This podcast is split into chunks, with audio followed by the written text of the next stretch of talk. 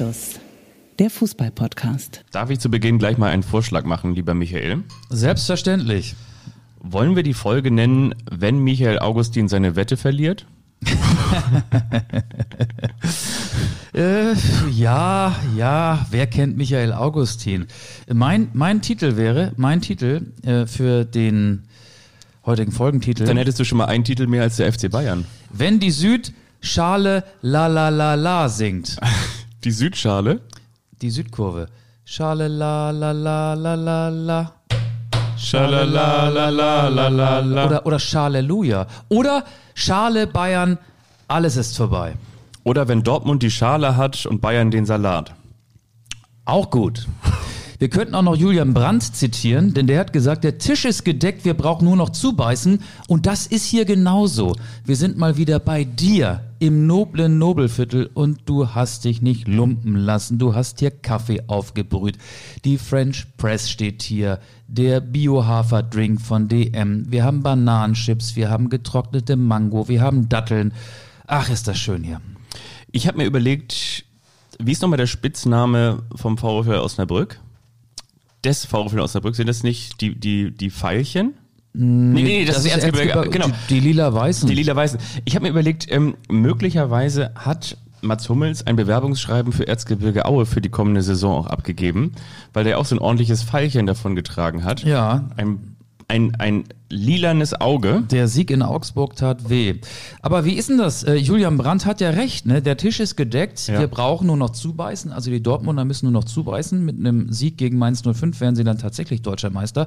Ähm, das könnte endlich mal wieder ein Brand sein, der Geschichte schreibt, ne? Definitiv. Und das am 160. Geburtstag der SPD. Also ein paar Tage später. Und damit ist auch nicht Biedermann und die Brandstifter gemeint. Ich habe irgendwie das Gefühl, die, die Trainer, die, die haben so ein bisschen das äh, Metapherbuch gelesen, denn Thorsten Lieberknecht sagte doch auch schon vor dem Aufstieg, dass der Aufstieg sei wie eine Traumfrau, die man in der Diskothek trifft und sich wünscht, sie am Ende mit nach Hause zu nehmen. Vielleicht auch ein bisschen veraltetes Bild, aber Thorsten Lieberknecht ist ja auch einer inzwischen vom zumindest mittelalten Eisen.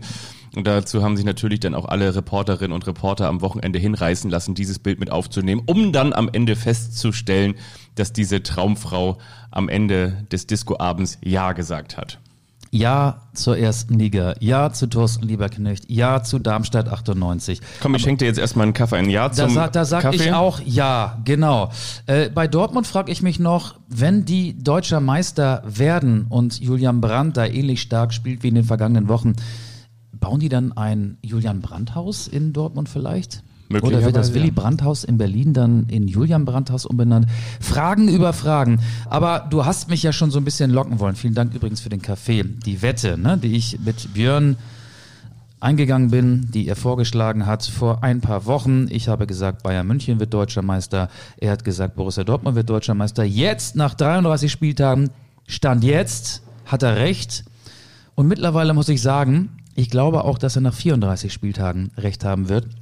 Ich knicke ein. Ich bleib natürlich bei meiner Wette. Ja. Ich, ich will jetzt hier nicht ausbüchsen oder so. Ne? Alles gut. Ich zahle die 25 Euro, die kommen dann ja einer Hilfsorganisation oder ja wirklich einem guten Zweck Ja. zugute. Aber ich kann mir mittlerweile auch, weil Mainz 05 ja nun auch nach Ist mittlerweile ganz kurz nur, ist es auch schon ein guter Zweck, wenn man sagt, man, man überweist sie direkt an Hassan Salihamidzic und Oliver Kahn, dass sie möglicherweise mal eine gute Transferentscheidung treffen. Wäre das nicht mittlerweile auch schon fast kurz vor einem guten Zweck? Da würden nicht mal 25 Millionen reichen. Aber Mainz 05 könnte man damit natürlich bestechen. Aber Ja. ich glaube, da reichen auch Bestechungsgelder nicht. Mainz 05 ist gerade in so einem negativen Flow, obwohl äh, die Mannschaft unter Bo Svensson ja lange auf dem Weg in die Europa League war. Und jetzt kassieren sie Niederlage um Niederlage. Ich glaube, Dortmund bringt es am Samstag ins Ziel. Es muss ein Sieg her. Und Bayern München spielt beim 1. FC Köln, kann sich da abmühen, wie, äh, wie die Bayern wollen. Wenn Dortmund gewinnt, wären sie zum ersten Mal seit elf Jahren wieder deutscher Meister. Mittlerweile glaube ich auch, dass es so kommt. Ja, wir müssen trotzdem natürlich noch mal ein bisschen einsteigen. Also vorgelegt hat der FC Bayern München zu Hause gegen RB Leipzig und hat 1 zu 3 verloren und hat nicht nur die wahrscheinlich die Kabine verloren, sondern eben auch die, die absolut eingesessenen, hart, äh, einge, wie sagt man, hart gesottenen und eingesessenen und äh, absolut kultigen ähm, Opernfans, die in der, was war das, 68. Spielminute in Scharen die Allianz Arena verlassen haben. Das war eine schöne Drohnenaufnahme, ne? Wie, wie, wie Ameisen. Wie Ameisen, die irgendwie äh, Beute wittern, haben sie dieses ovale Stadion verlassen. Es war, es war krass. Ja. Der ganze, die ganze zweite Halbzeit war krass. Und Thomas Tuchel, den ich dann abends im Sportstudio gesehen habe, der hat ungefähr die Gesichtsfarbe deiner Pa- Tapete hier. Und man muss dazu sagen, Gelb. hier ist so viel weiß. Ne? Ja. Also der war kreidebleich. Ja. Der stammelte vor sich hin. Der hatte keine Erklärung für das, was geschah. Nur die Feststellung, dass der FC Bayern nach dem Führungstor mal wieder eingebrochen sei, dass in der zweiten Halbzeit ein enormer Spannungsabfall da gewesen sei und dass sich das ja wiederholt hat. Das ist ja nicht zum ersten Mal so gewesen, dass die Bayern, wenn der Gegner ähm, trifft, Probleme haben, sich gegen eine drohende Niederlage zu wehren. Noch dazu war mit Leipzig eine Mannschaft Gegner, die auch gerade in einer sehr guten Verfassung ist. Und die Bayern sind völlig eingebrochen. Und das ist für mich unerklärlich, für Thomas Tuchel äh, witzigerweise auch unerklärlich oder erstaunlicherweise unerklärlich. Äh, normalerweise denkst du, ein Trainer, der so ehrlich, ratlos, fassungslos ist, der kann nicht länger Trainer sein. Das Problem ist, er macht den Job ja erst seit acht Wochen. Es gibt doch diesen Fake-Account, den hat mir der Tweetsrichter hochgespült bei Twitter und da, das, da bin ich tatsächlich so äh, fünf Sekunden oder vielleicht irgendwie so auch 30 Sekunden drauf reingefallen. Da hieß es, äh, Jupp Heinkes übernimmt bis zum Saisonende. Und da habe ich nochmal ganz kurz geguckt. Äh, also ich sag mal so, alleine, dass ich das nochmal verifiziert habe, spricht ja dafür, dass den Bayern alles zuzutrauen ist. Aber ums auch nochmal seriös zu be beäugen, ist es ja so, dass Hasan Salihamidzic auch gesagt hat, okay, wenn du jetzt eben diese Bilanz hast, die du aktuell hast und als Außenseiter in das Saisonfinale gehst, dann kann man auch nicht sagen, dass der Trainer daran keine Schuld hat. Bam. So. äh, Das heißt, er, er versucht sich selbst vielleicht auch so ein bisschen aus der Verantwortung zu nehmen. Letztendlich ist es aber natürlich auch genau so, dass alle, ne, man verliert als Team und man gewinnt als Team, um die alte Floskel mal zu dreschen. Aber natürlich ist es auch so, dass Thomas Tuchel es nicht geschafft hat, einen möglicherweise auch diffizilen, einen möglicherweise nicht ausreichenden Kader oder einen möglicherweise auch verunsicherten Kader nach diesem Trainerwechsel, der ja nicht nur für Julian Nagelsmann überraschend kam, sondern für viele Teile der Mannschaft auch. Da gibt es ja diese Riege, die hinter Julian Nagelsmann stand. Damit meine ich Kimmich. jetzt Kimmich, Goretzka und eher so die Fraktion und äh, natürlich auch so die die Spieler, die die wegen äh, Julian Nagelsmann auch dahin gekommen sind. Upamecano würde ich jetzt zum Beispiel auch noch dazu zählen. Genau und ähm, dann hast Konrad du Leimer, der auch sehr gut gespielt hat in München, Das aber noch auch für eine- die andere Mannschaft, für die falsche Mannschaft. Da möchte ich gleich auch noch einen Satz zu verlieren. Aber genau, dass du diese verunsicherte Mannschaft nicht hinter dich bekommen hast, sondern ganz im Gegenteil. Ich glaube, gegen Manchester City darfst du, wenn man sich das jetzt anschaut, darfst du ausscheiden. Aber dass du natürlich dann im DFB-Pokal gegen Freiburg rausfliegst und am Ende diesen Vorsprung, den du gegenüber Borussia Dortmund hattest, jetzt eben so hergeben musst und also wie gesagt, ähm, es, es wäre natürlich aus Dortmunder Sicht eine ganz besondere Tragik, wenn man diese Chance jetzt wirklich noch verspielte, woran ich nicht glaube. Können wir ja gleich nochmal drüber sprechen. Wir reden jetzt ja, Ja. du ja offenbar auch so, als äh, würde Dortmund das am Ja. äh, kommenden Samstag ins Ziel bringen. Ich glaube das ja auch. Aber interessanter Aspekt, den du genannt hast, äh, da möchte ich nochmal ins ZDF-Interview reingehen, das. Boris Büchler Ja. mit Thomas Tuchel geführt hat. Büchler hat auch gefragt, ähm, ja, wäre es im Nachhinein vielleicht besser gewesen, den FC Bayern nach der Saison zu übernehmen. Und äh, auf die Frage hat sich Tuchel eingelassen und er hat so ein verstecktes Ja geantwortet. Ähm, das war dann sinngemäß so, ähm, wenn ein Türchen aufgeht und die Bosse haben es so gewollt, damit meinte Hassan Salihamidzic und Oliver Kahn, ähm, dann muss man, muss man da durchgehen so. Das war so seine Antwort, aber das war für mich ein verklausuliertes Ja. Und ich frage mich auch immer häufiger, ich mache immer sehr viele, nicht Sorgen, aber Gedanken über Julian Nagelsmann. Äh, alle zwei Tage wird er ja mit Tottenham Hotspur in Verbindung gebracht und ähm, Chelsea war ja wohl auch wirklich dran. ja, aber was mag der jetzt denken? Ich meine, der ist als Champions League Teilnehmer, DFB-Pokal Teilnehmer und als Tabellenführer als Trainer des FC Bayern entlassen worden. Und am Ende werden die Bayern zum ersten Mal seit elf Jahren, glaube ich, wieder wahrscheinlich eine titellose Saison erleben. Und Nagelsmann sitzt der jetzt auf der Couch und feixt sich eins. Ähm, ist das Häme? Ist das Genugtuung? Ich, ich würde den gerne mal so ein paar Minuten beobachten oder, oder vielleicht auch mal mit ihm sprechen. Aber das werde ich wahrscheinlich nicht tun. Wir können ihn ja mal anfragen. Also Volker Struth war doch äh, unter der Woche auch in dem Podcast, äh, weiß ich gar nicht wo, aber hat sich ja auch zu ein paar Details geäußert, unter anderem dazu, dass der FC Chelsea ja wirklich nochmal nachgefragt hat und hat ja auch nochmal die ganze Genese rund um die Freistellung Julian Nagelsmanns äh, erzählt, dass äh, er wiederum auch von, also der, der Berater auch von Medienvertretern angesprochen wurde und äh, hat gesagt, das ging jetzt, jetzt aber doch ganz schön schnell mit Julian. Daraufhin hat er gesagt, so, ich weiß jetzt nicht, was du meinst. Und dann hat er gesagt, so, ja, na gut, hier wird kolportiert, dass Julian Nagelsmann freigestellt wird.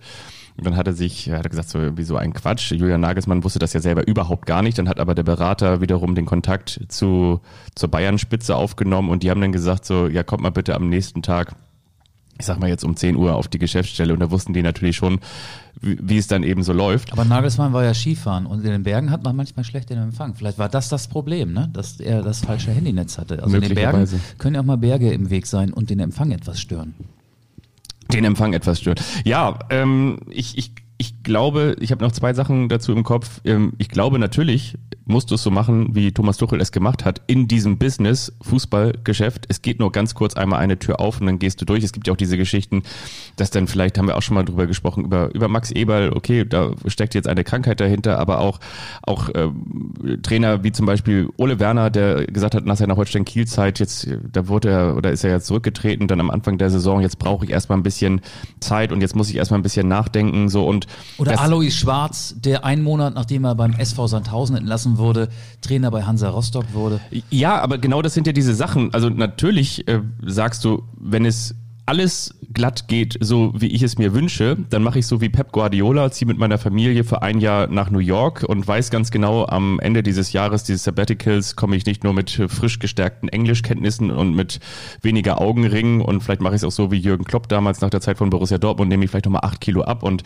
gehe jeden Tag im Central Park joggen, aber weiß ganz genau, im kommenden Sommer kommt das wieder das Zähne Angebot. machen und ein paar Haare äh, nachpflanzen. Genau, und dann komme ich in, in bester Verfassung wieder zurück. Aber so ist es ja eben nicht, sondern dann ist es so, dass du sagst, als Ole Werner, damals, um dieses Beispiel nochmal wieder aufzugreifen. Der hat sich die Haare nicht machen lassen. Nee, das stimmt. Aber der hatte dann äh, vier bis sechs Wochen nach seinem Rücktritt die Möglichkeit, Werder Bremen zu übernehmen, ein Verein aus dem Norden, das ist auch irgendwie sehr nordverbunden. Und dann sagst du natürlich, ja, das muss ich jetzt machen. Das ist ein großer Verein, das ist ein Verein mit Tradition, das ist ein Verein mit Fans. Das, das heißt genau, ich gehe durch diese Tür. Und gleiche Situation, wie gesagt, äh, hatte natürlich auch Thomas Tuchel, der war auf dem Markt und hat gesagt, ey, wie häufig hast du ein Angebot vom FC Bayern München. Ja, und zum zweiten Mal in seinem Leben. Ja, genau. Ja, und, und, und dann ich, kommt es wieder. Ne? Und ich glaube auch, dass er äh, dem Kader logischerweise zugetraut hätte, den Titel in der Bundesliga zu holen, ist ja noch möglich. Äh, Manchester City, ich glaube, da sind die Bayern gegen den künftigen Champions League-Sieger rausgeflogen, vielleicht ja. sogar gegen die aktuell beste Mannschaft der Welt. Also natürlich ja. dann die aktuell beste Mannschaft der Welt, sollte Man City gegen Inter Mailand den Champions League-Pokal gewinnen. Ja, Pokal aus gegen Freiburg. Ich glaube, das hätte Tuchel auch niemals erwartet, dass es so kommen würde. Er hat den Kader ähm, falsch eingeschätzt oder er hat den Kader ja auch erst kennengelernt, aber wenn du, wenn du so, äh, keine Ahnung, das Tableau siehst, die Spieler auf dem Papier, die Kaderliste vorgelegt bekommst und logischerweise auch ähm, die, die Spiele der Bayern vielleicht live über 90 Minuten oder als Zusammenfassung oder wie auch immer gesehen hast, du kannst ja nur zu dem Ergebnis kommen, okay, von den drei Titeln, die hier noch möglich sind, werde ich 2-1 sagen, Pokalsieger Meisterschaft, klar, machen wir einen Haken dran, Champions League mal gucken. Ähm, das war wahrscheinlich seine Herangehensweise. Und wenn du ihn jetzt siehst, so wie am vergangenen Samstag im ZDF Sportstudio, ai, ai, ai, ai, ai, ai, also der ist schockiert. Also der ist wie jemand, Ratlos. der was ganz, ganz ja. Schlimmes beobachtet hat und noch unter dem Schock der Ereignisse steht. Und in diesem Zustand ist er vor das ZDF-Mikro getreten. Was ich trotzdem interessant finde, und das ist vor allen Dingen etwas, was ich Thomas Tuchel doch zugetraut hätte, beziehungsweise ich hätte ihm das nicht zugetraut, dass er diese, diese Mannschaft nicht in den Griff bekommt. Was ich damit sagen möchte, wenn man sich das zum Beispiel mal anschaut, natürlich kannst du den FC Bayern München und Darmstadt 98 nicht vergleichen. Aber was ich sagen möchte ist, ähm, die Mannschaft, die in der vergangenen Saison, nämlich Darmstadt 98, nicht aufgestiegen ist, war eine völlig andere, auch systemisch. Also das System, was Thorsten Lieberknecht, Lieberknecht gespielt hat, das war ein komplett anderes. Und er hat jetzt in der Zweitligasaison nach den Abgängen von unter anderem Pfeiffer und so weiter und so fort, auch von weiteren Leistungsträgern, hat er das System umstellen müssen, weil er einen anderen Kader zur Verfügung hatte. Und ich glaube nach wie vor, dieses, das wissen wir natürlich auch alle, der Kader des FC Bayern München ist auf ein Spielsystem ohne Neuner ausgelegt. Und möglicherweise musst du dann mit Dreierkette spielen. Und möglicherweise musst du gucken, dass du die Spieler, die möglicherweise sonst auch vorher unter Nagelsmann nicht so viel gespielt haben, dass du die mit einbaust. Und all das ist Thomas Tuchel nicht gelungen und der sogenannte Königstransfer hat in dieser Saison außer beim Eröffnungsspiel gegen Frankfurt gar nicht stattgefunden. Das war Sadio Mané. Das ist ein, ein wie wir alle wissen, Weltklasse-Spieler. Also gegen Leroy Sané hat er sehr treffsicher gewirkt. Das stimmt, aber das war auch das einzige Mal wahrscheinlich neben Am gesagt, dem Tore hat er schon auch gemacht. Ja, aber er hat in dem Sinne keine Rolle gespielt. Er war kein Faktor, er war kein Stammspieler, Ja. er hat nicht von Anfang an gespielt. Und Völlig, völlig klar. Goretzka hat n- eine relativ schlechte Saison gespielt, ist auch äh, im, in so einem kleinen Formteam verschwunden. Und, und Spieler, auf die man oder beziehungsweise die man gerade eben für die Zukunft auch auf dem Zettel hatte, wie Gravenberg oder ähm, äh, Masaui, Ja. aber der war, der war äh, erkrankt lange Zeit. Wochenende auch schlecht gespielt, Ja. Fehler gemacht. Aber- aber- die, aber- ja, und dann, dann kann man es am Ende nicht nur auf Manuel Neuer schieben und auf Robert Lewandowski. Geht's um das System, wenn du gegen Leipzig eine gute erste Halbzeit spielst, 1 zu 0 führst, in der zweiten Halbzeit mit dem Ausgleichstor in einen Negativsog hineingezogen wirst. Das hat ja nicht nur was mit dem System zu tun. Ich glaube, da geht's um ganz menschliche Dinge wie das Kopfkino, das anspringt, die Psyche, die einfach in, nicht intakt ist. Äh, mentale Probleme. Mentale Stärke ist eine Qualität, mentale Schwäche ist das Gegenteil. Ich glaube, diese Dinge sind eher beim FC Bayern oder diese Dinge liegen eher beim FC Bayern im Argen. Und das mag man gar nicht glauben, weil da ja durchweg Nationalspieler auf dem Platz stehen. Aber auch die werden von diesen normalen Problem heimgesucht. Und ich hätte ja auch gedacht, wenn es drauf ankommt, habe ich letzte Woche noch gesagt hier in diesem Podcast, wenn es drauf ankommt, die Bayern gegen RB Leipzig, ein Duell auf Augenhöhe, solche Spiele sind gemacht, wie gemacht für die Bayern, um sich dann auch wieder gesund zu stoßen. Und dann werden sie mit diesem Spiel zeigen, dass nur sie Meister werden können. Und jetzt ist das Gegenteil eingetreten. Und jetzt muss man ja wirklich festhalten, dass die Bayern-Spieler ja, unter denselben Schwierigkeiten leiden wie, weiß nicht, wie, wie die Spieler von Dynamo Dresden, die in der dritten Liga gestern beim bereits abgestiegenen SV Meppen mit 1 zu 4 verloren haben und möglicherweise jetzt den Aufstieg in die zweite Liga verspielen. Oder wie ähm, vielleicht die Spieler des FC St. Pauli, die es eben gegen Düsseldorf nur zu einem 0 zu 0 geschafft haben am vorletzten Spieltag gegen eine gleichwertige Düsseldorfer Mannschaft. Aber viele Mannschaften, die in der entscheidenden Saisonphase eben nicht die Ergebnisse bringen, die man normalerweise erwartet. Und das scheint beim FC Bayern auch das Problem zu sein. Ich muss auch noch so ein bisschen drüber schmunzeln. Ich meine, wenn man jetzt den Blick auf den Kalender wirft, dann haben wir es Mitte, Ende Mai. Kann man das so sagen? Ja, ne? Man kann sagen, glaub dass ich, heute Mitte, der Ende Mai. 23. Mai ist, richtig. Und es ist ja nun auch ein offenes Geheimnis, dass Konrad Leimer äh, zum FC Bayern München wechseln wird. Und ich stelle mir dann Der so war vor. gut, der war richtig gut. Ja, ich stelle mir so vor, Trainingsauftakt, ich sag jetzt mal Mitte, Ende Juni. Und dann kommst du da an, an der Sebener Straße. Und die Leute sagen, danke nochmal. Aber ticken Fußballer so? Ich glaube nicht. Ja, aber ich meine, wenn er so kurz, also ich es- glaube, glaub, da gibt's dann eher so einen Spruch. Also Du bist uns aber ganz schön auf den Leim mehr gegangen. Nee, solche Sprüche gibt's da nicht, aber ich glaube, nein, ich glaube. es ist ja noch nicht so lange ein her, das ist so das Ding. scherzhaft. Ja, aber solche Konstellationen, Ja. die gibt's ja häufiger mal. Ja, natürlich, also natürlich, also ja, also ich glaube jetzt nicht, dass die den da wieder vom Hof jagen werden. Ich Natürlich, glaube, der wird eher Respekt ähm, ernten, weil er eben so ein starkes Spiel in München gegen den FC Bayern gemacht hat, weil er ein guter Fußballer ist. du meinst nicht so wie Hauke Wahl, der alte Verräter? Der zu St. Pauli wechselt und ein Tor für St. Pauli geschossen hat, nämlich ein Eigentor für Holstein Kiel. Äh, ja, wobei ich den auch für einen guten Zweitliga-Verteidiger halte. Das macht ja auch alles Sinn, so aus, aus seiner Perspektive. Spaß von mir. Aber bei Leimer werden die Bayern-Spieler, glaube ich, sagen, der wird uns weiterbringen, der ist gut. Den brauchen wir. Herzlich willkommen. Leistung können wir gebrauchen. Ja, natürlich, aber also Leon Goretzka wird das vielleicht jetzt nicht als erstes sagen, weil das ist ja ein potenzieller Konkurrent für Goretzka. Aber ich glaube, dass der mit diesen Qualitäten so ähm, Box-to-Box-Player ist ja auch so ein neudeutscher Begriff. Da ist er einer der Besten in der Bundesliga. bestimmt, bestimmt, aber wenn du jetzt mal trotzdem weißt, dass er dem FC Bayern München, noch müssen wir sagen, möglicherweise dem wichtigsten deutschen äh, Meistertitel der, der letzten zehn Jahre äh, oder den wichtigsten deutschen Meistertitel der letzten zehn Jahre ähm, mit, mit kaputt gemacht hat, maßgeblich. Ich glaube nicht, dass, dass die Leute sofort erstmal alle sagen, Alter, Conny, möchtest du nicht neben mir sitzen? Ich glaube, dazwischen liegen viele, viele Wochen. Ähm, Vier bis sechs. Mannschaftsfahrten. Die Bayern werden nicht zum Ballermann fliegen. Äh, die werden wahrscheinlich äh, getrennt voneinander mit ihren Modelfreundinnen jeder auf einer Yacht äh, nach Ibiza oder so. Und man trifft sich dann zufälligerweise beim Scampi-Essen im Hafen. Aber da werden einige Wochen ins Land Bei einer. Yachtwurst. Bei einer Yachtwurst. Und ähm, ich glaube, Konrad Leimer wird damit offenen Armen empfangen. Vielleicht nicht von Leon Goretzka, vielleicht wird Josok Kimmich auch ein bisschen sparsam gucken, weil auch der ist ja auf der Position zu Hause. Aber jetzt haben wir noch gar nicht über das den anderen Fall geredet, der ja auch am Wochenende eintreten könnte. Wir gehen jetzt fest davon aus, dass Borussia Dortmund diesen Punkt Vorsprung ins Ziel bringt mit einem Sieg gegen Mainz. Es kann ja auch anders kommen. Dortmund kann ja auch Verlieren. sein altes BVB-Gesicht zeigen und vielleicht nur unentschieden spielen gegen Mainz oder sogar verlieren. Hältst du das für möglich? Also, am Ende liest sich ja dieses 3 zu 0 beim FC Augsburg sehr souverän. Aber wer das Spiel über 90 Minuten verfolgt hat, der, ich, ich nicht.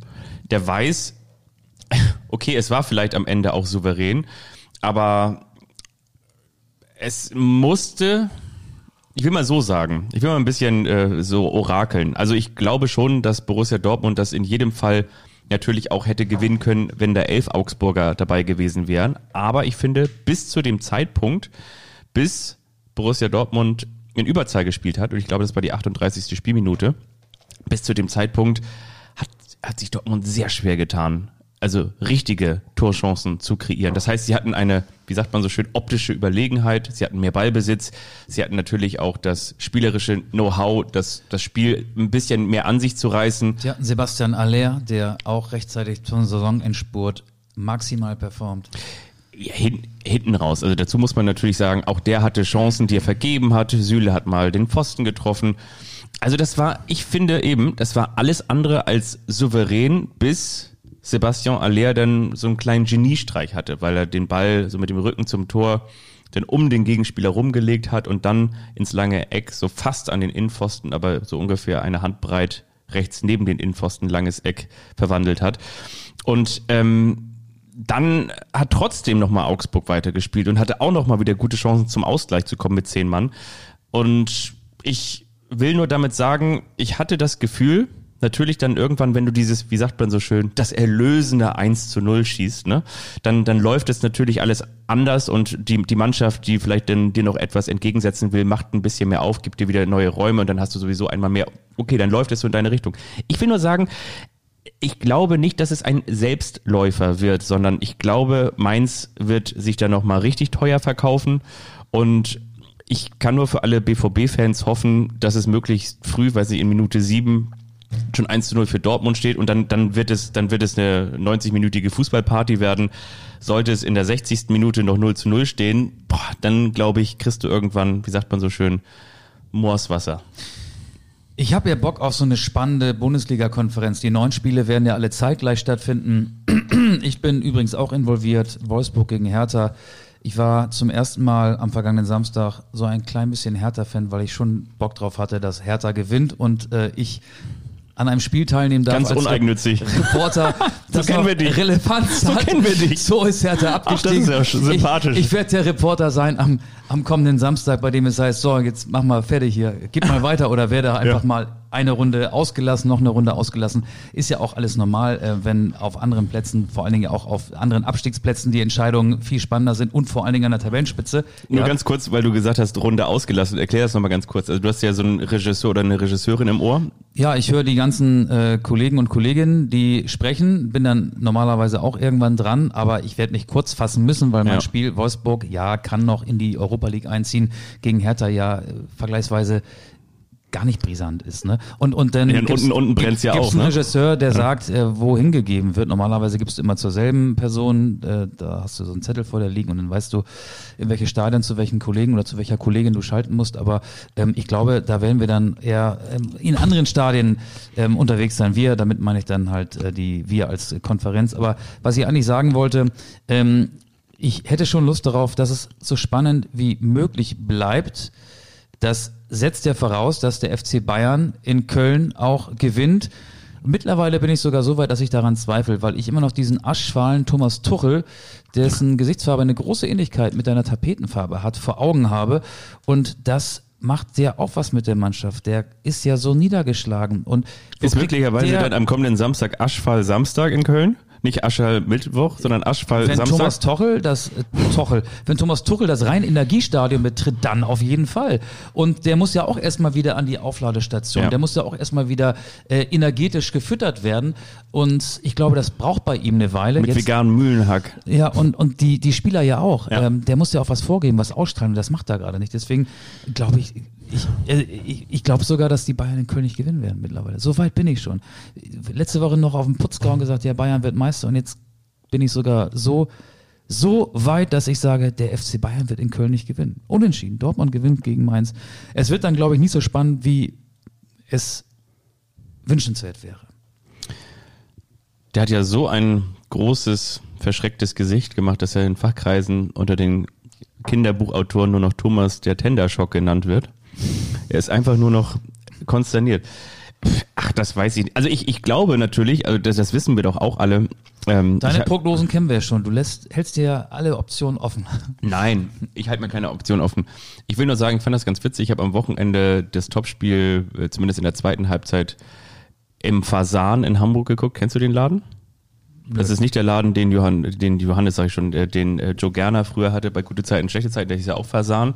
Aber das ist hier tatsächlich der Fasan in Hamburg. Das ist so eine, ach, so eine, so eine, so eine richtig, was heißt urige, aber so eine, so eine Bier- und ähm, Fußballkneipe. So, da kannst du eigentlich so am, am Samstag reinfallen und einfallen. Ab 13 Uhr wird da alles gezeigt und das war ja ein extrem langer Fußballtag, zumindest so aus Nordsicht auch noch mit Spielen hinten raus noch HSV gegen Kräuter, Kräuter Fürth. Das habe ich auch gesehen, ja. Und auf jeden Fall äh, fand ich das so so interessant. Also äh, es waren da gar nicht so viele, es waren da gar nicht so viele Dortmund-Fans. Und trotzdem haben sich alle über die Leipziger äh, Tore gefreut und dann haben die so aus Spaß angestimmt in der Kneipe. Einmal Leipzig, immer Leipzig, hey, hey. Und das fand ich schon irgendwie wieder ganz witzig.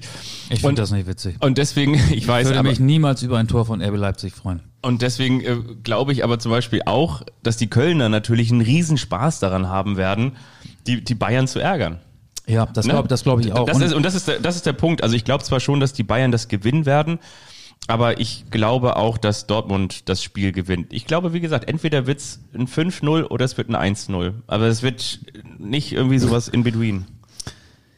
Ich sag, dass Dortmund gegen Mainz gewinnen wird. Ähm, ich lege mich jetzt mal auf ein Ergebnis fest. Dortmund wird gegen Mainz 3 zu 0 gewinnen und die Bayern werden in Köln 2 zu 2 spielen. Meine Prognosen haben zuletzt immer fehlgeschlagen. Stimmt. Stimmt, auch äh, Hoffenheim gegen Union. Nee, ja, genau. Wo ich, wo ich noch, wo ich noch gesagt habe, Relegation habe ich gesagt, Hoffenheim Ja. gegen den HSV. Beim HSV bleibe ich. Ähm, wir können ja erstmal den Abstiegskampf in der ersten Liga abarbeiten. Schalke muss in Leipzig antreten. Ja. Bochum gegen Leverkusen. Da möchte ich noch mal ganz kurz Ja. den, den Domino, ne, wir sind hier wieder beim RTL Domino Day und der ging ja eigentlich am Freitag los, weil bei der großen Nils Petersen Abschiedsgala mit einem wunderbaren Spruch, wie war es so, niemand ist größer als der Verein, aber du warst verdammt nah dran, fand ich super. Haben die Freiburg-Fans in Richtung Nils Petersen losgesandt. Finde ich Hätte- auch gut. Hätte Freiburg nicht so deutlich gegen Wolfsburg gewonnen, Also deutlich war es nicht. 2-0, ne? 3-0, ne? Haben die nicht 3-0 gewonnen? Petersen hat noch ein Tor geschossen, das wurde aber. Also wurde es aberkannt? 2-0 oder 3-0? Ich weiß es schon gar Na, nicht. auf, auf jeden Fall. Doch, so viele Fußballspiele Sagen wir gesehen. klar, sie haben klar gewonnen. Das müssen wir aber jetzt recherchieren. Es war kein 1-0. Ich recherchiere das. Freiburg gewinnt, setzt Leipzig unter Druck, Es war 2-0. Ja. setzt Leipzig unter Druck im Kampf um die Champions League Qualifikation. Mhm. Leipzig liefert, Ja, Liefering, FC Liefering. qualifiziert sich für die Champions League zum fünften Mal in Serie. Ja. Ist- Glückwunsch. Des, an dieser Glückwunsch von hier oben und gute Besserung an dieser Stelle. Nee, andersrum. Auf jeden Fall und und deshalb Ich hoffe nicht, dass wir wieder Brause in einem, im DFB-Pokal sehen werden. nee, deshalb entledigt, wie man sich so schön äh, an dieser Stelle ähm, über die Lippen kommen lässt. Also entledigt sich RB Leipzig der Sorgen, sich nicht für die Champions League zu qualifizieren und hat vielleicht auch so ein bisschen Luft raus. Vielleicht hatten die jetzt auch so ein paar äh, Brauseflaschen schon unter der Woche. Und äh, deswegen, nur, nur deswegen räume ich wirklich Schalke Chancen ein. Ich glaube, Schalke wird sich ein Unentschieden erkämpfen. Und dann glaube ich wiederum, und das ist auch richtig gut, Bayer Leverkusen hat ja nur 2 zu 2 beim inoffiziellen Abschiedsspiel von Lars Stindl, das offizielle kommt ja noch, ähm, gespielt. Und das wiederum bedeutet, Leverkusen braucht auch noch Punkte im Kampf um den UEFA Cup, wie man früher gesagt hätte. Und die spielen nämlich gegen den VfL Bochum. In Bochum. Mhm. Und deswegen glaube ich, dass Leverkusen gewinnt in Bochum und Schalke einen Punkt holt. Und dann bedeutet das, glaube ich, dass aufgrund des äh, besseren Torverhältnisses Bochum in die Relegation geht, oder? Naja, Bochum hat ja einen Punkt mehr als Schalke. Genau. Und dann würde Schalke aufholen, also ausgleichen. Aber Schalke hat das bessere Tor, die bessere Tordifferenz. Okay, dann- Schalke dann minus Schalke- 34, ja, dann geht Schalke in die Bochum minus Relegation. 35. Schalke Stuttgart Relegation. ist raus, deiner Meinung nach. Stuttgart spielt gegen Hoffenheim, hat ähm, eine deutlich bessere Tordifferenz, minus 12 im Gegensatz zu den minus 35 beim VfL Bochum, Ja. aber hat als 15. 32 Punkte, ebenso wie der VfL Bochum. Ja. Augsburg haben wir noch gar nicht genannt, 34 Punkte. Augsburg spielt am letzten Spieltag in Gladbach. Äh, gegen Gladbach ist vieles möglich und für Augsburg wird ein Punkt möglich sein, glaube ich. Und deswegen wird Augsburg ähm, vielleicht sogar gewinnen, nicht absteigen. Ich glaube, dass Schalke in Leipzig verlieren wird, weil Leipzig momentan im Flow ist. Und Bochum mit diesem emotionalen Großereignis in Berlin vor 12.000 VfL-Fans mit dem späten Ausgleichstor in der Nachspielzeit im Olympiastadion gegen Hertha BSC. Bochum hat Dortmund auch das Leben zur Hölle gemacht ähm, im eigenen Stadion. Leverkusen ist keine Mannschaft, die, die, die sich wohlfühlt, wenn der Gegner so richtig wehtut, wenn die ähm, über die Schmerzgrenze hinausgehen, ihr Limit äh, nicht nur erreichen, sondern überschreiten. Ich glaube, ähm, da wird Bochum gegen Leverkusen auch einen Punkt holen und dann wäre Bochum in der Relegation. Mehr wird für Bochum nicht möglich sein, glaube ich, weil Stuttgart gegen Hoffenheim nochmal einen Sieg nachlegen wird. Die Schalke-Fans atmen auf, dass Michael Augustin diesen Tipp abgibt. Deswegen wissen sie, es kommt genau Das könnte, umgekehrt. könnte sein, könnte sein. In der, in der zweiten Liga bleibe ich aber dabei. Die Reihenfolge der ersten drei wird sich nicht ändern. Darmstadt erster, Heidenheim zweiter. Heidenheim spielt in Regensburg. HSV dritter. Der HSV spielt in Sandhausen. Der HSV wird ebenso gewinnen wie, Jan, äh, wie, wie Heidenheim in Regensburg. Das glaube ich. Ich glaube, der HSV wird wirklich direkt aufsteigen. Und zwar, weil der Jahnsinn am Wochenende stattfindet. Weil Jan Regensburg ja, äh, ich will nicht sagen, den Kopf aus der Schlinge gezogen hat, aber sich auf jeden Fall weiter im Spiel gehalten hat mit dem Spiel bei Eintracht Braunschweig. Man hat mit Joe Ennox einen sehr sympathischen Trainer, aber Heidenheim hat eine Mannschaft, die sich jetzt so, die ist so kurz davor, sich zu belohnen. Ja, aber auch also wirklich sehr, sehr, sehr, sehr, also gegen, gegen dieses Sandhausen unfassbar schwer getan hat. Aber so ist es doch oft. So ist es doch oft. Und ich glaube, wie gesagt, beim Jansen, ich, ich, ich, ich, ich glaube, der HSV macht das. ich glaube, der Dein, HSV, dein wird, HSV wird aufsteigen. mein HSV wird Dritter und geht dann in die Relegation gegen den VfL Bochum. Ich kann aber auch dem HSV-Fans noch Erfolgsmeldung verkaufen und das ist jetzt nicht mit dir abgesprochen. Ich habe eine Podcast-Empfehlung. Der HSV hat ja mal ein wichtiges Finale gewonnen. Das Finale im Europapokal der Landesmeister 1983. HSV 83 heißt ein Podcast ähm, eines sehr lieben Kollegen Lars Pegelow, ein Ja. wirklicher HSV-Kenner. Ich habe mir gestern die ersten beiden Folgen angehört. Es gibt fünf insgesamt. Der zeichnet den Weg dieses Finales, das der HSV damals in Athen mit 1 zu 0 gegen Juventus Turin gewann, Torschütze Felix Magath, nach und er spricht, ich glaube, mit allen Fans. Mit allen, mit Fans, die Mit da, allen, allen Fans, die Nee, da waren. Er spricht mit Fans, die da waren, die auf dem Weg dahin noch eine Autopanne hatten. Er spricht aber vor allen Dingen mit den Spielern von damals, mit Manfred Karls, mit Felix Magath, mit Uli Stein, mit Horst Rubisch, mit Jürgen Milewski und so weiter und so fort. Fummel Wehmeier. Fummel Wehmeier. Jürgen Groh, der tauchte jetzt in den ersten beiden Folgen noch nicht auf, aber ich weiß, dass er den auch treffen wollte und bestimmt auch gesprochen hat und das ist gut. Wo gibt's den? In der ARD Audiothek? Ja, vielleicht auch bei Bei Spotify auf jeden nee, Fall nicht. Da glaube ich nicht, aber ey, Soweit sind sie noch nicht. heutzutage kann man ja Google bedienen und Ja. ähm, ist eine Empfehlung und tut HSV-Fans vielleicht auch ganz gut, wenn es dann am Ende nur der dritte Platz wird. Dann kann man sich da mit der Vergangenheit nochmal so ein schönes Gefühl holen. Das ist Ha- wirklich gut gemacht. Glaube ich dir. HSV 83 heißt das Ding von Lars Begelow. Ja. HSV 83.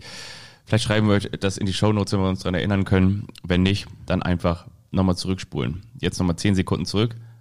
HSV 83 heißt das Ding. Packen wir euch in die Shownotes. Wenn nicht, wir nochmal zurückspulen. 10 Sekunden. HSV, okay, okay. Das ziehen wir jetzt durch, Das ziehen wir jetzt durch. bis die Stunde voll ist. Ja, also in der zweiten Liga hatten wir schon gesagt, unter der Woche, du hast gesagt, der HSV wird Dritter und dann verliert oder gewinnt er dann gegen Bochum? In der Relegation. Dann müssen wir wieder so, so Spieler machen, die sowohl beim HSV als auch beim VfL Bochum gespielt haben. Robert Marcel, Tesche. Marcel Maltritz. Ja. Ralf Zumdick war Torwart im Bochum, Co-Trainer beim HSV, zählt da nicht. Ne? Aber da, wären, da werden uns noch weitere Weiter Chemian. Weiter Chemian, genau. Medi Madavikia. Ja. Medi ja Madavikia? Ja, Auch beim VfL Bochum? hat auch beim VfL Bochum gespielt. VfL Bochum, HSV, Eintracht Frankfurt. Waren seine Stationen. Guck mal, gar nicht so schlecht, in oder? So auf Anhieb. Das machen wir dann. Das machen wir dann. Sind wir jetzt schon bei der Rubrik Der eine überrascht den anderen? Weiß ich gar nicht. Hast du eigentlich, wollen wir noch zwei Sätze, vielleicht noch ganz kurz, unabgesprochen über die Champions League verlieren? Hast du es geguckt unter der Woche? Nee, hast du nicht. Nee. Schüttelt den Kopf. Ich war, ich war viel in Kiel in der Woche. Was für eine Machtdemonstration. Äh, willst du das jetzt schon oder irgendwann verraten, weshalb du da bist? Nee, ich, ich habe mich, äh, ich habe Louis Holtby ganz oft gesehen in der vergangenen Woche in Kiel. Ich habe den ganz, ganz oft gesehen, aber ich war nicht seinetwegen da.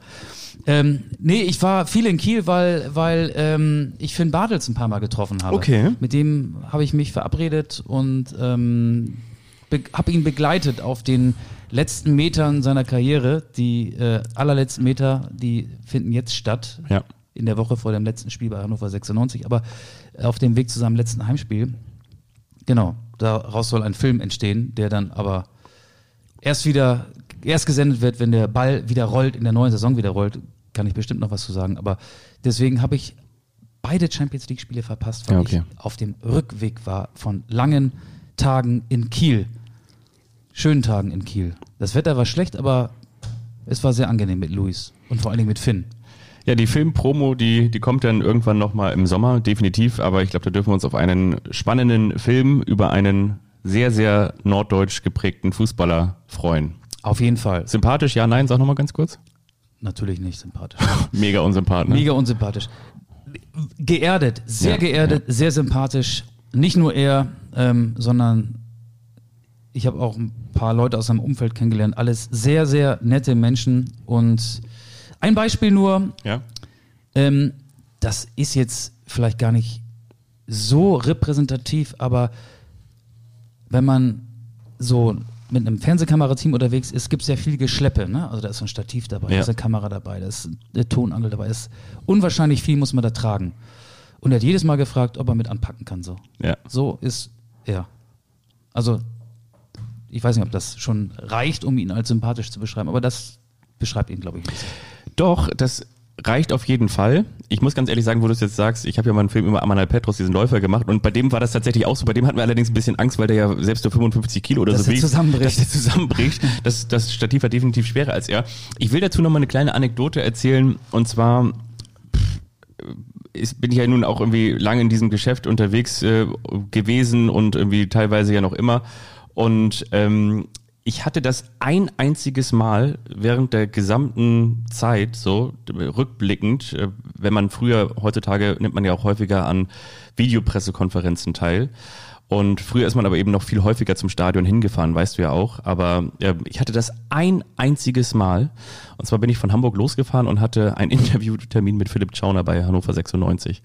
Und das hat gedauert. Ich stand in der Vollsperrung und ich musste es immer weiter nach hinten schieben. Und ich habe da bei dem Medienverantwortlichen angerufen und habe gesagt, so, oh, das, das staut sich hier noch länger und das, der Stau wird immer länger und die Umgehungen, die sind auch alle schon verstopft. Und ich hatte schon einen Puffer und der war irgendwann aufgebraucht und dann hatte ich irgendwann eine halbe Stunde Verspätung, dann irgendwann eine Stunde Verspätung und dann kam ich irgendwann in Hannover an und dann saß da Philipp Schauner und sagte so zu mir, oh, das tut mir echt leid. Und ich so, was denn? Ja, ich habe gehört, dass du so lange im Stau standst. Ich habe gesagt, nee, mir tut das leid. Ich, ich hab jetzt, bin jetzt hier irgendwie eine Stunde zu spät. Hat er gesagt, ah, ist doch gar kein Problem. Ich habe jetzt hier eben noch ein paar Kraftübungen gemacht. Mir tut das echt total leid. Und dann sagt er, und was hast du danach jetzt noch für einen Termin? Habe ich gesagt, so, ja, danach fahre ich jetzt wieder nach Hause. Und er hat gesagt, du kommst jetzt nur für diese 15, 20 Minuten, meinetwegen jetzt hierher gefahren. Krass. Das finde ich ja echt cool. Das war das einzige Mal, dass irgendjemand sich ja gar nicht unbedingt nur jetzt für mich interessiert hat, sondern sozusagen so vielleicht das, was bei uns als menschlicher, empathischer Reflex ausgeschrieben würde, so ne? Und äh, von daher äh, ist das, was du gerade eben über Finn Bartels gesagt hast, glaube ich schon ein Indiz dafür, dass dass der ganz normal ist. Einer von uns. Aber sowas wie du mit Schauner Ja. hattest, hatten wir mal mit Daniel Ginzek. Weißt du das noch? Wir beide. Stimmt, oder hat es nicht geklappt? hat es nicht geklappt. Ja, das lag stimmt. aber nicht an Daniel Ginzek, das lag an der Deutschen Bahn. Ja. Ja, stimmt. stimmt. Ähm, und Anschlusszüge, die verpasst Anschlusszüge? worden sind. Und äh, ja, deswegen haben wir mit dem damals kein Interview. Es sollte eine Podcast-Folge werden, Ja. aufgezeichnet. Und die haben wir auch nie nachgeholt. Der war dann ja irgendwann auch wieder verletzt und er war nicht mehr in Wolfsburg. Ähm, jetzt hat er zuletzt für Fortuna Düsseldorf am Millantor gespielt. Und ich äußere mich ja lobend oft über den FC St. Pauli. Das fand ich dann nicht so gut.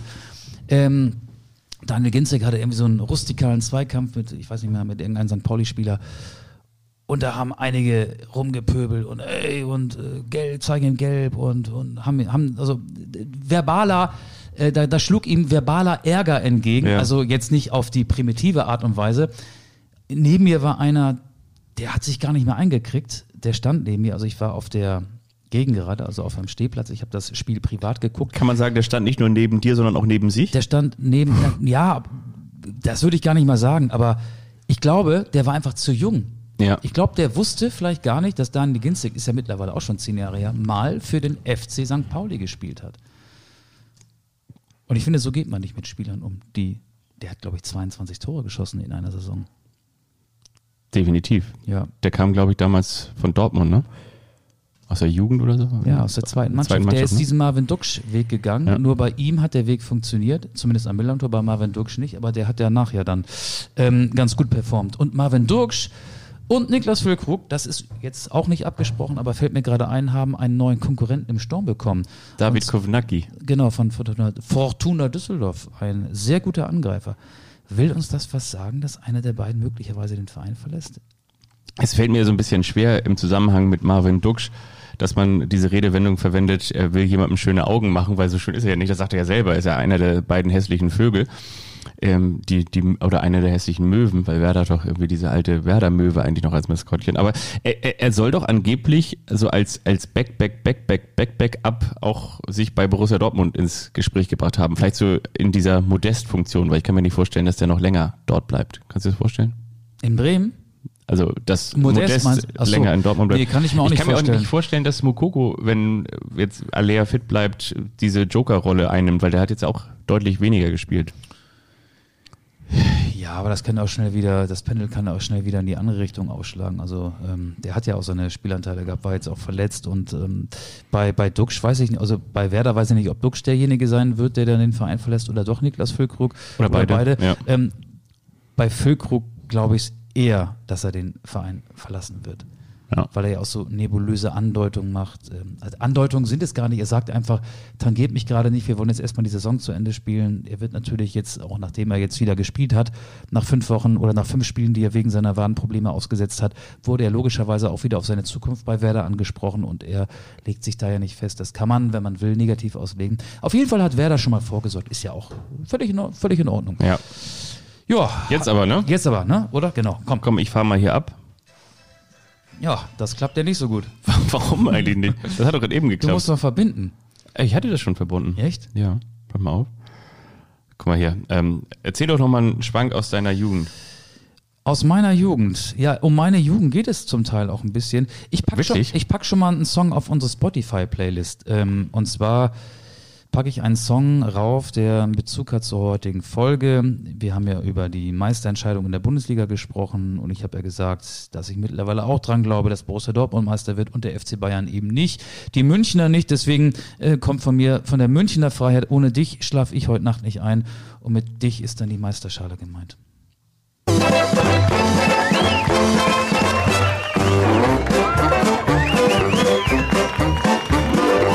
Das ist der eine, der überrascht den anderen.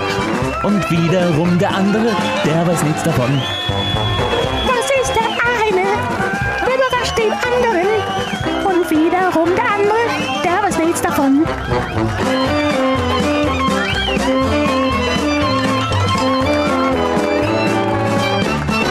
Der eine überrascht den anderen. Das war jetzt aber laut, ne? mir wären fast die Ohren weggeflogen. Ganz schön laut, ne? Ja. Möchtest du anfangen oder soll ich? Fang du mal ruhig an, dann kann ich das hier noch nebenbei schnell öffnen. Okay, was denn öffnen? Das, äh, was Ach ich mit so. dir spielen möchte. Ja, die Meisterschale, um die geht's auch in meinem Beitrag für unsere Kultrubrik.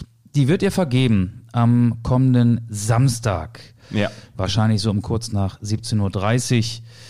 Und das Original ist in Dortmund, weil Borussia Dortmund ja als Tabellenführer, wie wir inzwischen alle wissen, in diesen 34. Spieltag geht. Ich möchte mit dir Meisterrat machen. Seit 1963 gibt es die Fußball-Bundesliga. Ich schmeiß dir jetzt eine Jahreszahl hin Boah. und du sollst mir sagen, wer in dem Jahr deutscher Meister geworden ist. Ach, ich schmeiß dir jetzt nur Zahlen, ja nicht nur. Ich wollte gerade sagen, du warst immer schon auf der Welt, stimmt gar nicht.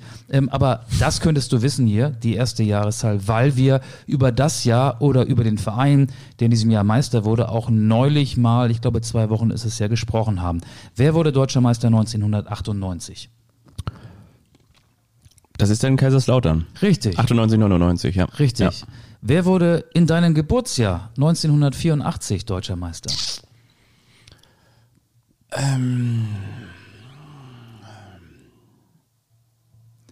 Also im Zweifel ist es der FC Bayern, Nee, dann ist es Borussia Mönchengladbach. nee. Nee, dann ist es ähm, Ja, nicht so viele Nieten ziehen. Ich gebe dir mal ein paar Tipps. Ähm, da spielten die, die Försterbrüder. Da spielte ähm, Guido Buchwald, meine ich, auch Stuttgart? schon. Ja, der VfB Stuttgart. Mit 84. Trainer Helmut Benthaus. und dann 92 wieder, ne? Dann 92 wieder mit Christoph Daum. Und 2007 mit Armin Fee. Ja. Wer wurde 1993 deutscher Meister? Werder Bremen. Richtig. Wer wurde Ich glaube in Stuttgart sogar. Uff, das weiß ich jetzt Ich glaube schon. nicht mehr. Doch, doch, ich glaube schon. Mit Borowka und so. Ja, mit Otto Reagel noch als Trainer. Ne? Bernd Hopsch. Bernd Hopsch will ich auch gerade Klaus sagen. Allofs, Ja. ja. Dieter Eils. Windenrufer, Ja. Frank Neubert. Rune Bratzett. Mr. Europacup. Nee, der, war der noch dabei? War der noch da? 93? Ich glaube nicht. Ja, 92 war er noch da. ja. 2020, Deutscher Meister 2020. Ähm, ich tippe auf den FC Bayern München. Stimmt. 2012. Borussia Dortmund. Richtig. 2000. Wer wurde der Millennium-Meister? 2000 war es auch der FC Bayern. Ja. Und 2002 Borussia Dortmund dann, ne? 2000 der FC Bayern, nachdem er Bayer Leverkusen Ja. die Meisterschale weggeschnappt hat. Leverkusen patzte in Unterhaching. Wer wurde 1988 deutscher Meister? Da war ich wirklich noch kein großer Fußballfan. Also das äh, kann ich nur tippen. Aber, Äh, der, aber der Verein, der bedeutet, Borussia Dortmund? der bedeutet dir was. ist Werder? Ja. War Werder 88? ja, Das ist natürlich Kalle schlecht. Riedle beispielsweise. 88, 93, 2004.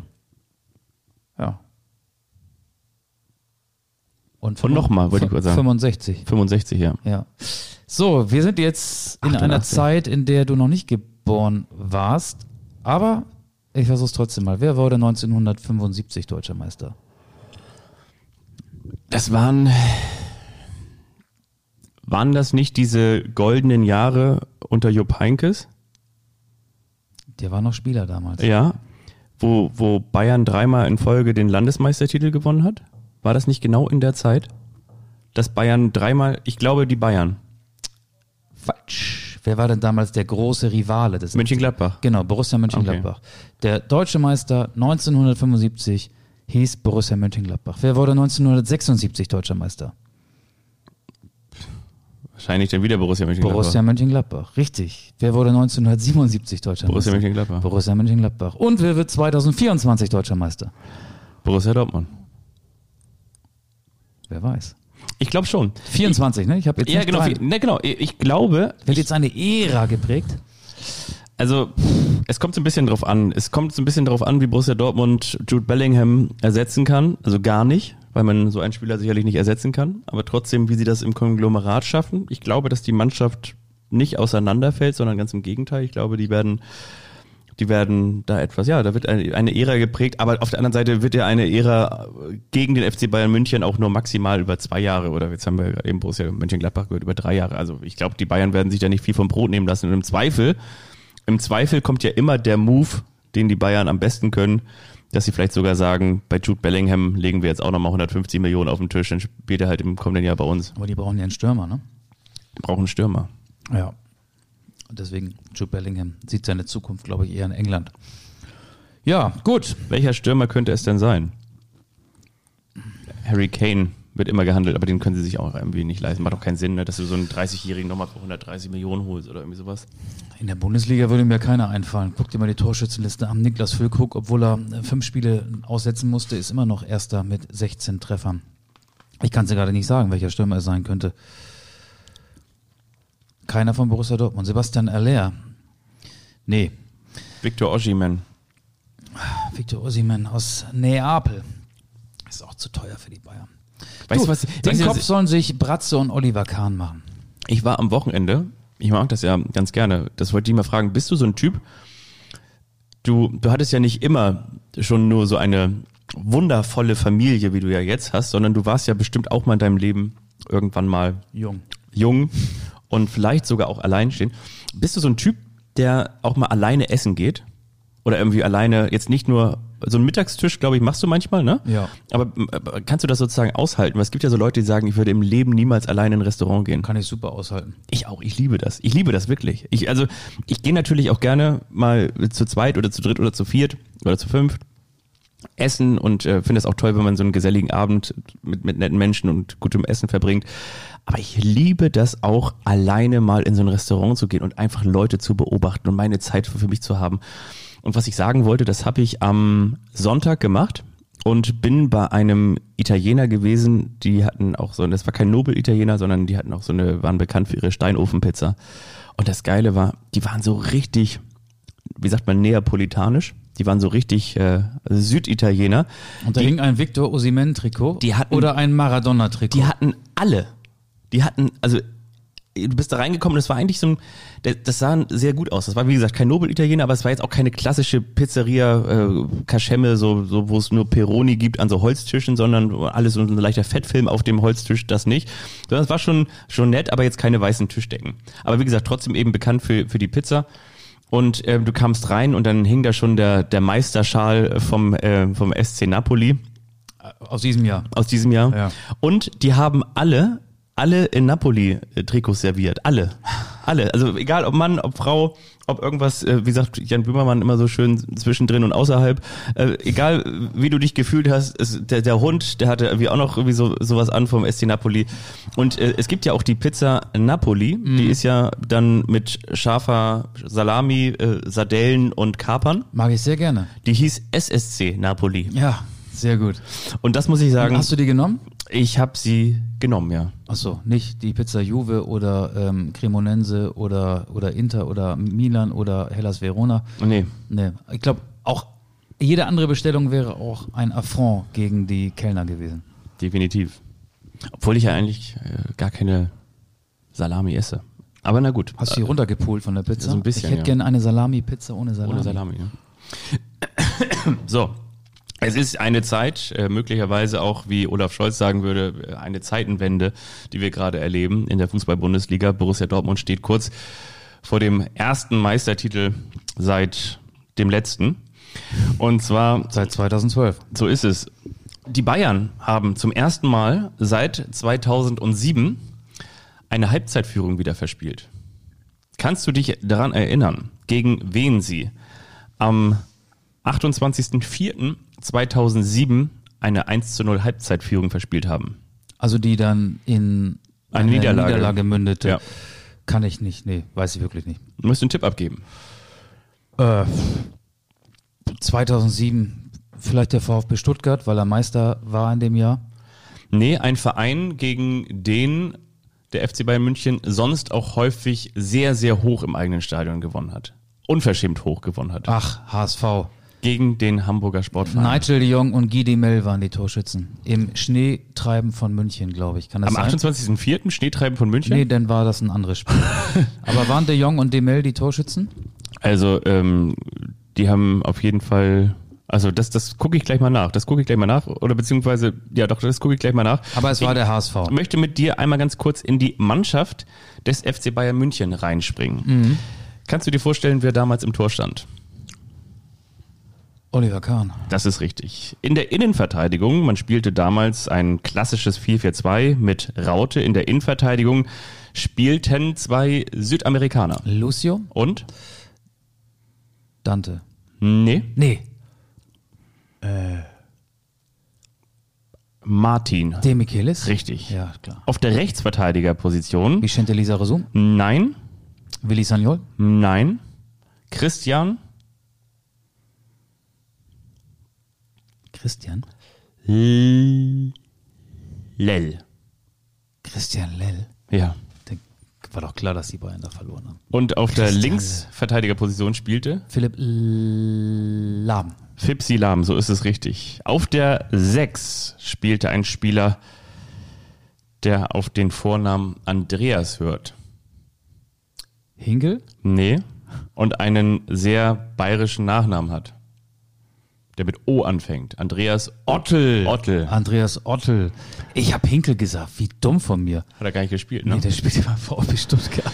Auf der rechten Außenbahn spielte damals ein Spieler, der während seiner Karriere auch unter anderem mal beim Hamburg SV gespielt hat und mittlerweile häufig sitzt, und zwar neben Oliver Kahn. Brazzo. Hasan Salihamidzic. Auf der linken Seite, im linken Mittelfeld, spielte nicht Ali Dai, sondern Ali Karimi. Richtig. Davor, und deshalb ein bisschen ungewöhnlich, weil er häufig sonst auch äh, defensiver einzusetzen war oder beziehungsweise eingesetzt wurde, im offensiven Mittelfeld spielte Mark. Van Bommel? Ja. Okay. Und jetzt noch die beiden Stürmer möchte ich von dir wissen. Mit Lu wem? Luca Toni? nee, Miro Klose? nee, Nee, Klose war noch bei Werder damals 2007, ne? Mm. Roy Mackay? ja. Und? Ähm, 2006, 2007 Roy Mackay und Roque Santa Cruz? Nee, aber Kontinent ist richtig. Giovanni? Spielte während seiner Zeit auch mal Giovanni Elber? beim FC Chelsea. Ach, Claudio Pizarro. Claudio Pizarro. Ja, Claudio Pizarro. Ja, das war jetzt viel. Wir waren ein paar Nieten dabei. War ein Ne? paar Nieten dabei. Ja. Aber hier, hier steht es ähm, mit Kahn und Salihamidzic in der Startelf und dem HSV in der Bundesliga. Lang ist es her, als der FC Bayern zuletzt eine Pausenführung. Sag mir nochmal eben die Torschützen. Ähm, das muss ich einmal ganz waren's Nigel de Jong und Guy Demel tatsächlich? Ich guck mal ganz kurz. Das können wir noch mal ganz kurz hier rausfinden, weil das ist dann auch so ein bisschen ähm, Service am Hörer und an der Hörerin. Wir sind ja in erster Linie ein Service-Dienstleister. Wir werden ja auch angerufen, wie Telefonhotlines, wenn man einfach mal wissen möchte, wer am kommenden Bundesligaspieltag aufeinander trifft oder Das haben unsere Nachbarn früher bei RSH gemacht. Wirklich, die haben gesagt, wenn die irgendwie, wenn die zu Hause abends saßen, nach dem äh, 27., nach der 27. Boston-Zigarette äh, und da haben die gesagt, so komm, jetzt, wir, wir haben uns, wie, wie hieß nochmal der Fluss da hinten in, äh, in Georgien? Da haben die bei RSH angerufen am Hörertelefon und die haben das dann meistens rausgesucht. gab es damals noch kein Internet? Nee. Okay. Nee, nee. So alt bin ich. Also, wir haben hier, ähm, wollen wir nochmal ganz kurz in die Startaufstellung des Hamburger SV. Sag mir erstmal die Torschützen, das lässt mir keine Ruhe gerade. Damals übrigens, äh, okay, ich sag die Torschützen. Für 1 zu 0 Führung durch Vorarbeit Brazzo Hassan Salihamidzic. Die Vorarbeit für die, den aktuellen Spielstand hat er ja auch gesorgt, indem er den Kader zusammengestellt hat. Also äh, 1 zu 0 Claudio Pizarro, 1 zu 1, 71. Minute. Vorarbeit Juan Pablo Surin, Torschütze Raphael van der Vaart. Hm, okay, war das ein anderes Spiel. Das in der 76. Minute Vorarbeit, so steht es hier. Zweite Saisonvorlage Frank Rost und Linksschuss von Paolo Guerrero. Guerrero, der Ja. Ex-Bayern-Spieler. Okay. Dann schauen wir noch mal ganz kurz in die Aufstellung des HSV rein. Damals Frank Rost im Tor. Ein paar hast du ja schon genannt, ne? Ähm, Joris Matheisen in der Abwehr. kannst du dich an einen Abel erinnern? Bastian Reinhardt, Matthias Abel. Kann ich mich überhaupt nicht dran erinnern. Nie gehört. Matheisen, Wurde von, Atuba. wurde von Kaiserslautern ausgeliehen, glaube ich. Matthias Abel damals hat eine Halbserie ähm, beim HSV gespielt. Colin Benjamin, Colin Benjamin. genau. Jarolim, De Jong, Demel, Sorin, Van der Vaart und vorne Olic. Boah, sehr defensiv, ne? Olic wurde danach ja dann zum FC Bayern transferiert. Ja, ne? Hat er sich da in die Notizbücher geschossen, wie man so schön sagt, Kann man oder? so sagen, Kann man das in dem Spiel nicht getroffen hat. sagen? Guerrero? Nee, Olic hat in dem Spiel nicht getroffen. Ah, okay, Olic, ja, Ja. Guerrero schon. Guerrero war doch auch mal bei den Bayern, oder? Genau, der war auch mal bei den Bayern. Der. Ja, gut. Na gut, äh, Ich habe nichts mehr. Du hast noch einen Song für die Liste vielleicht, ne? Habe ich noch einen Song für die Liste? Von mir gibt's ohne dich schlafe ich heute Nacht nicht ein von der Münchner Freiheit. Ich habe das ja eben schon begründet. Ja. Eine kleine Reminiszenz an die Meisterschale, die dann nicht in München landet, nicht auf dem Rathausbalkon in die jubelnde Menge gehalten wird, unter dem tosenden Beifall der erfolgsverwöhnten Bayern-Fans. Ich Das packe hört rauf, sich jetzt an ja. wie Schadenfreude, aber ich, ich bin gar nicht schadenfroh. Nee. Ich pack rauf äh, Wie wir, nie wieder von Mark Anthony. Ja, okay, sagt mir jetzt nichts, aber meinetwegen nehmen wir, ist eingeloggt, könnt ihr hören, vielleicht für die nächste längere Urlaubsfahrt oder wenn der VAR mal wieder ein bisschen länger braucht, dann eignet sich unsere Spotify-Liste, da sind wahrscheinlich gerade auch schon so zwei, drei Tage nonstop Musik drauf. Ich habe Die, auch noch die über, wird ja auch gut gefüttert. ich habe über Instagram noch liebe Grüße von Björn bekommen. Der hat uns ein Bild geschickt und hat gesagt, guck mal, so sieht das Grinsen nach diesem Spieltag aus. Also du merkst, Schadenfreude ist ja manchmal dann doch die schönste Freude. Aber möglicherweise kommt es auch in der kommenden Woche auch, alles anders als gedacht. Wenn ihr möchtet, könnt ihr euch auch noch beteiligen. Wir haben mittlerweile schon 75 Euro Safe für einen guten Zweck. Michael Augustin gegen Björn oder eben auch Bayern München gegen Borussia Dortmund. Auflösung folgt. Und zwar am nächsten Wochenende und dann in der nächsten Woche wieder hier in eurem Anstoßquartier. Tschüss. Tschüss.